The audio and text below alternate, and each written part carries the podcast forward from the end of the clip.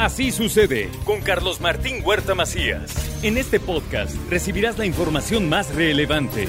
Un servicio de Asir Noticias. Y aquí en el estudio, como todos los jueves, Carlos Ortiz. ¿Cómo estás, Carlos? Qué gusto saludarte. Pues muy contento, Mónica. Muy, muy Pues contento. aparte arrancamos año, ¿no? Ya arrancamos año y, y- y bueno, después de todas las fiestas que tuvimos, con esos momentos de reflexión, de alegría, de estar con la familia, bueno, pues te, te da fortalezas y, y bueno, pues así hay que ver este año, ¿no?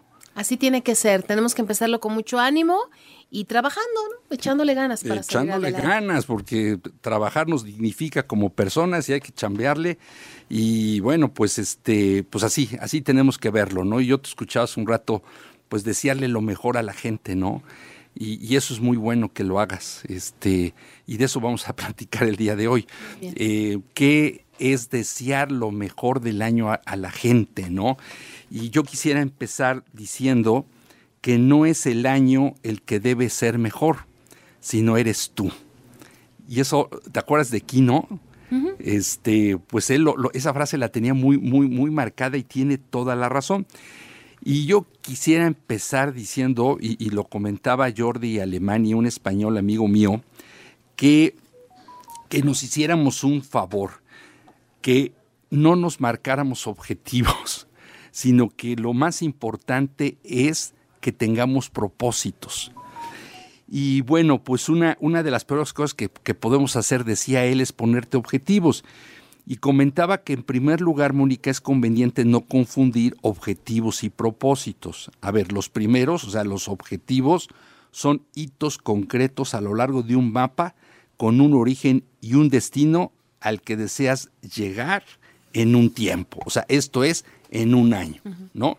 Bueno, y los segundos, que son los propósitos, son las razones por las que sigues avanzando en tu viaje, pase lo que pase.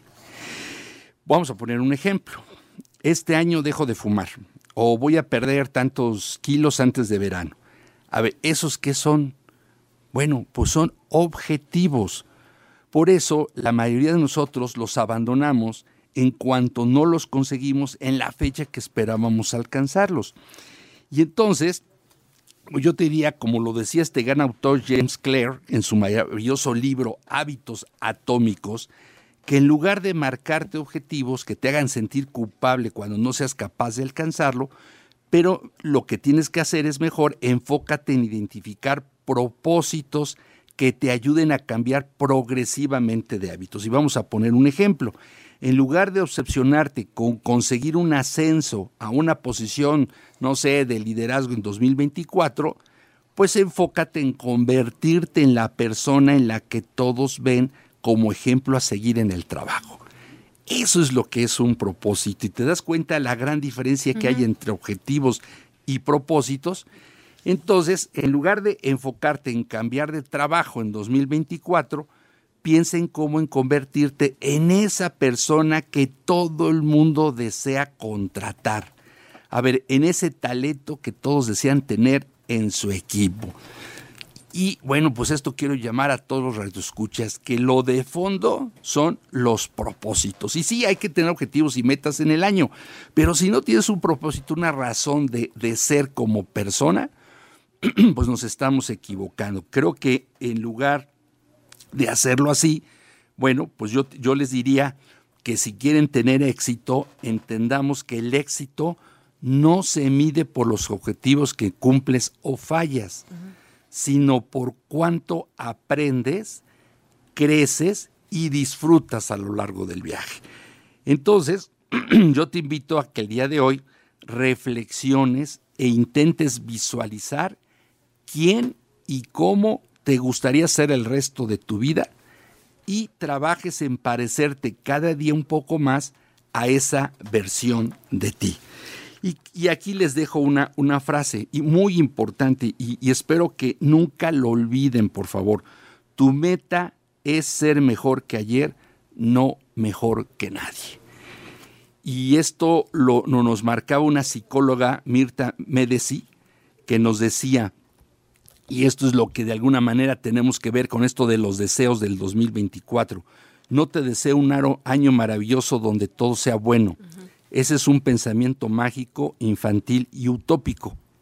Te deseo que te animes a mirarte y que te ames como eres, que tengas el suficiente amor propio para pelear muchas batallas y la humildad para saber que hay batallas imposibles de ganar por las que no vale la pena luchar. Te deseo este 2024 que puedas aceptar que hay realidades que son inmodificables y que hay otras que si corres del lugar de la queja podrás cambiar. Por lo tanto, Mónica, no te deseo que el 2024 te traiga felicidad.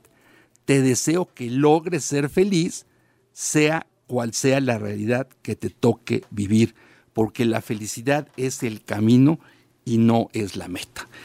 Entonces, pues les dejo estas, estas reflexiones en razón de lo que en este año podemos tener como propósitos, que ya entendimos la importancia, lo que podemos tener como objetivos, pero sobre todo, pues en, ese afán, en ese afán de, de desearte, pues que escuches tu verdad y que la digas con plena conciencia de que es solo tu verdad, no la del otro, o que te expongas a los temas porque es la única manera de vencer el miedo y que no te condenes por equivocarte, porque no eres todopoderoso.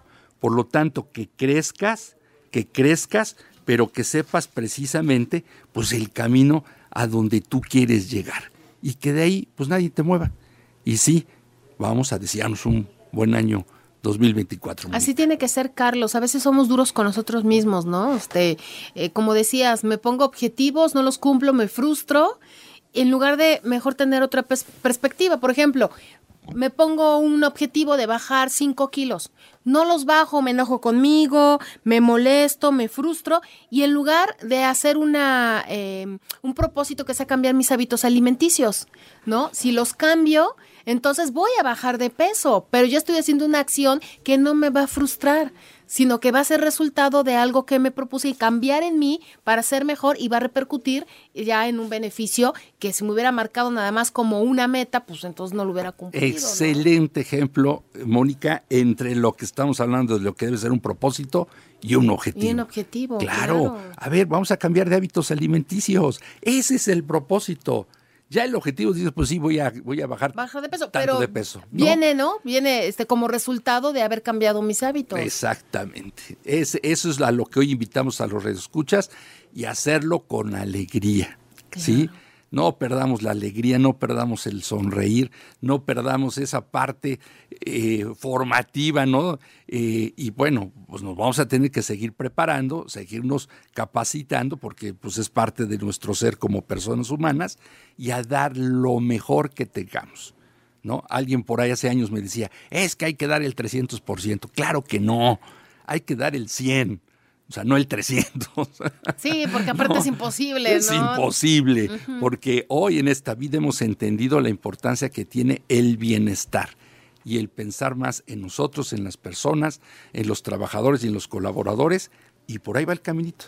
¿Mm? Así es, hacer mejores entonces este 2024. Como siempre, un placer escucharte. ¿En dónde te pueden contactar? Sí, Mónica, y mi correo jncortiz.hotmail.com y ahí estamos para lo que se les ofrezca. Y sobre todo si quieren esta colaboración, él, fíjense, y ese es un trabajo que a mí siempre me ha parecido bien interesante porque les contesta todos los correos, Carlos. Le pide las colaboraciones y a vuelta de correo se las mandas, ¿verdad? Es correcto, a todos, a todos los radioescuchas de Así Sucede. Sucede, muchas gracias.